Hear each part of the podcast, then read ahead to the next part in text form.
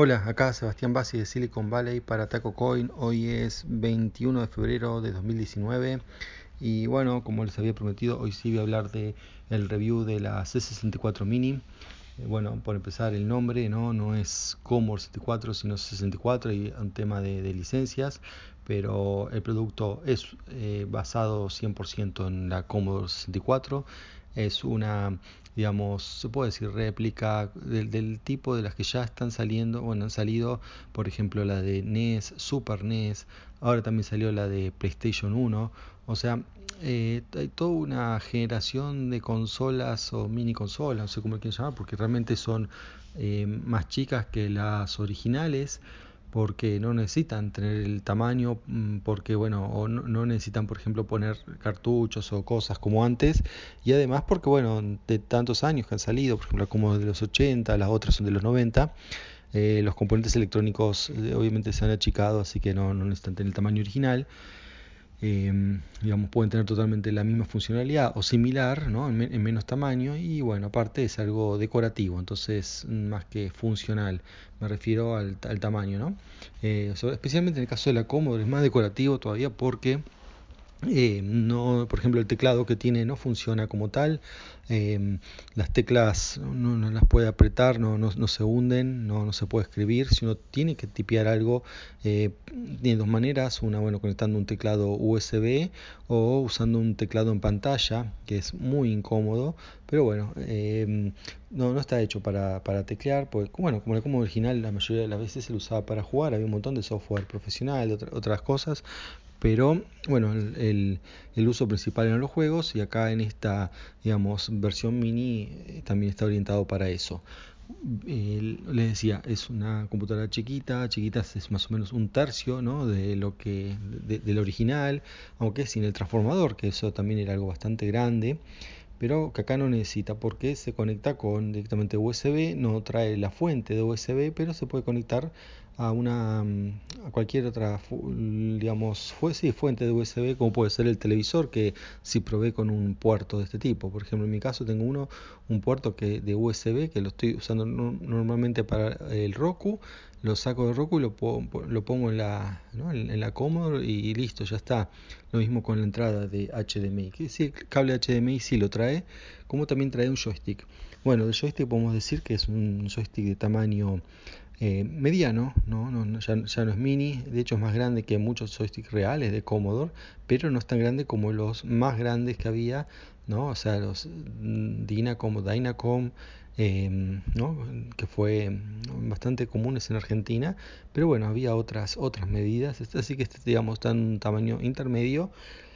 Pero realmente no, joystick que deja mucho que desear, ¿no? O sea, no mm, los movimientos, es bastante eh, molesto para usar, se puede hacer todo, pero mm, tiene bastante botones, igual como bueno, para respetar lo que es la norma de Commodore, mm, los botones todos mapean a uno solo, eh, salvo unos botones que hay atrás que en realidad son para opciones del emulador y no para lo que es la Commodore en sí por ejemplo, para cambiar de juegos. Entonces, cuando, bueno, cuando uno lo, la, aprende, ya tiene un menú con varios juegos, eh, uno va con el joystick, va ciclando entre los juegos. Eh, y bueno, a ver, hablemos de los juegos. Son 64 juegos, de los cuales la mayoría realmente no son buenos. Em, eh, y incluso bueno, tampoco son buen, eh, la mayoría tampoco son buen, son juegos conocidos, al menos no en Estados Unidos y Argentina, son juegos más que por ahí fueron conocidos en su momento en Europa. Eh, también la Commodore fue muy popular en Europa, pero también fue popular en Estados Unidos y, bueno, y Latinoamérica. de hecho, fue la computadora de, de, su época la más vendida del mundo. Pero bueno, el origen era europeo, ¿no? era alemán. Em, pero bueno, con mucha este, digamos, llegada en, todo el mundo. Yo creo que de todas maneras la elección de los juegos es desafortunada, aunque también se entiende que el, eh, bueno, hay toda una cuestión de licencias que hace que sea muy difícil conseguir eh, juegos por ahí de, son, estamos hablando de más de 30 años, 40 años en algunos casos, donde empresas que ya no existen más em, y bueno, las licencias están en un tema, en un limbo legal Así que, mm, bueno, se, entiende por ese lado. Eh, bastante, ¿no? Que han podido eh, conseguir todas estas licencias. Por ejemplo, en el caso de Nintendo, eh, de los juegos son de ellos, entonces es muy fácil conseguir las licencias. Eh, bueno, en este caso no, Commodore no hacía juegos. Creo que hizo algunos de demostración y esas cosas, eh, pero en general la mayoría de los juegos eran de otras empresas como Ocean, Activision, Epix, ¿no? y bueno, en este caso Epix es uno de los sí que han podido conseguir y algunos buenos desarrolladores independientes. Juegos buenos, y memorables que estaban, que son conocidos, les puedo contar, por ejemplo, el Uridium, eh, los em, California Games, Winter Games, Summer Games, ¿no? Son todos juegos y encima tampoco son juegos fáciles, ¿no? no, de, jugar, sino no son fáciles de, de, portar, porque todos estos que les decía, California, Winter Summer Games, son em, juegos que llevan más de un disco, a veces dos o múltiples discos. Eh, fueron, por ejemplo, ¿no? California Games es, son, bueno, cualquiera de estos son en realidad varios juegos en uno. Em, y bueno, eso se, lograba eh, leyendo el, disco, ¿no? Y bueno, acá está todo, o sea, han, emulado todo, todo, esto muy bien. Eh, y bueno, esos son juegos realmente buenos. Pero bueno, no a todos les gusta, ¿no? Son juegos de deportes. Eh, siguiendo con el tema de deportes, bueno, deporte motor, con el Pit Stop 2, otro, otro juego de Epics, que también es muy bueno y revolucionario para el momento. bueno, después otro juego ya sacando ya el, ¿no? a otra categoría, el Boulder Dash, también muy buen juego. Eh, lástima que no pusieron, por ejemplo, la versión de Boulder Dash que incluye todos los Boulder Dash, no había versiones, pero quizás haya sido algo bootleg eso, por eso no lo incluyeron. Em, pero bueno, el, Boulder Dash original está, eh, Jump, Jumpman 1 y 2, em, Misión Imposible 1 y 2, también de Epix. eh, no era Misión Imposible 1, es un juego muy famoso. El 2 en realidad yo ni sabía que existía porque en Argentina que se dio a conocer eh, como Misión Imposible 2 era un juego totalmente distinto, que no tenía que ver, algo de cavernas era. Em, pero bueno, existía realmente Misión Imposible 2. Así que la lista de juegos que le di, eh, básicamente son los juegos potables y conocidos. El resto mm, no tanto, son juegos bien que uno los ve y dice estos son juegos de Spectrum, ¿no? Pues bueno, salieron primero para esa plataforma y en la conversión no usaron todas las características de la Commodore. Así que en este aspecto sería un problema si no fuese porque el emulador permite cargar juegos, ¿no? Y esto es lo que, eh, o sea, juegos externos que no vengan incluidos. Esto, es lo que realmente salva a esta consola. Eh, por defecto no, se, puede hacer esto, pero sí tiene una opción de agradiar la ROM. Eh, uno se baja de internet un archivo, eh, el manual dice dónde está ese, archivo, es muy fácil, no lo baja, lo pone en un pendrive, sin poner una carpeta, nada, directamente ¿no? en el raíz del pendrive, conecta el pendrive al puerto USB prende el dispositivo y, aparece, mm, va a la opción de, de agradiar, ¿no? que es la opción de System, ahí lo agradía y a partir de ahí uno resetea y cuando pone un pendrive aparece un símbolo de pendrive. Desde ese símbolo, si uno, eh, uno va al, digamos, al, símbolo que representa un pendrive y ahí se ve el directorio del pendrive y uno puede poner eh, todos los archivitos .d64 que son las emulaciones de disco. Entonces, con las emulaciones de disco uno tiene juegos que se bajó de otra parte, ¿no? Hay cientos de lugares de descarga, eh, supuestamente es para descargar juegos que, la ROM de juegos que uno ya tiene, eh, bueno, supuestamente, digo, nadie lo hace, eh, están en todos lados, se, puede conseguir fácilmente y así uno puede tener literalmente cientos de juegos o miles, todos los juegos que han salido para Commodore, ponen un pendrive y los usa desde ahí. No todos van a andar por distintas razones. Eh, algunos son medio incómodos porque necesitan, por ejemplo, se apriete la barra espaciadora para, para empezar. Y, y el este bueno y por defecto uno no, no, puede controlar eso desde el joystick, entonces tiene que apretar el botón de emular teclado y de, ahí apretar una tecla, una tecla del joystick que emula la barra espaciadora.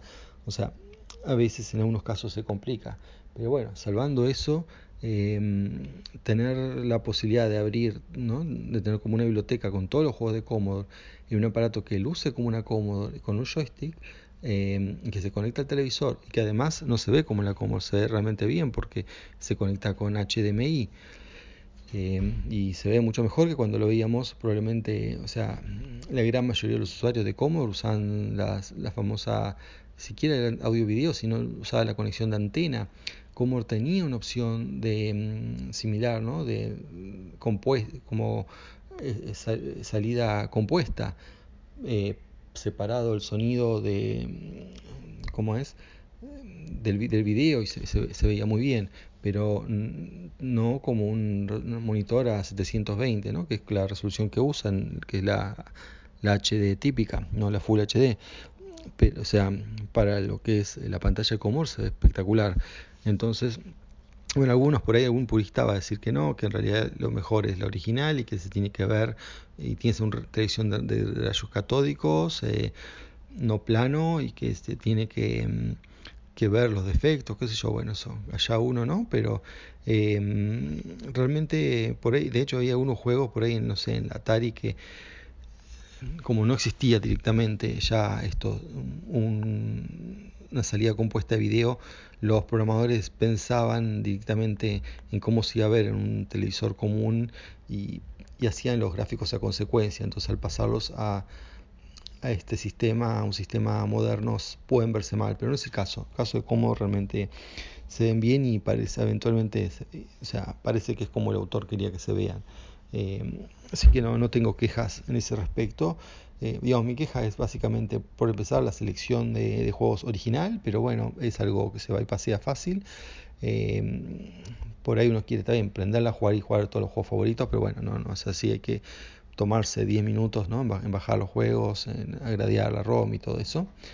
Y la otra ¿no? crítica también es bueno, el hecho de el joystick este no realmente no, no, es bueno, pero bueno, uno como todo se, se puede acostumbrar.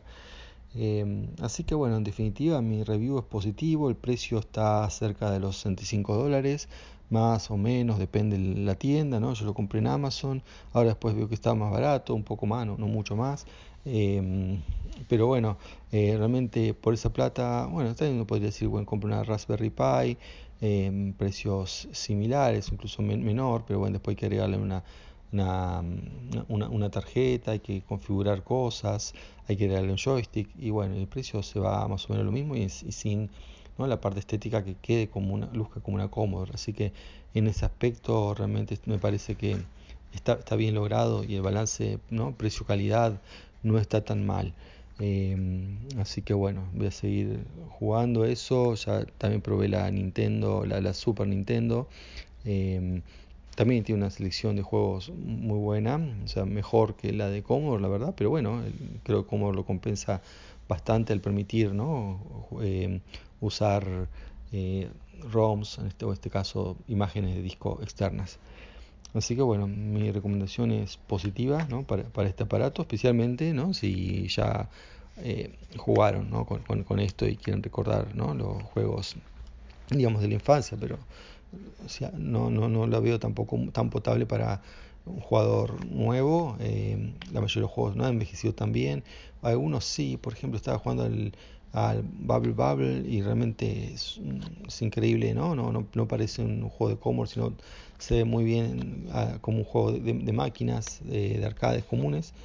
Eh, así que bueno, hay juegos buenos y que, vale, la, pena. Pero si uno le gusta solamente retro y no le importa no la Commodore, y eso sí, por ahí le puede ir por el, por el lado de la Raspberry Pi y poner también el emulador, eh, ¿no? el llamado MAME, que es para tener todos los juegos, no solamente los de Commodore.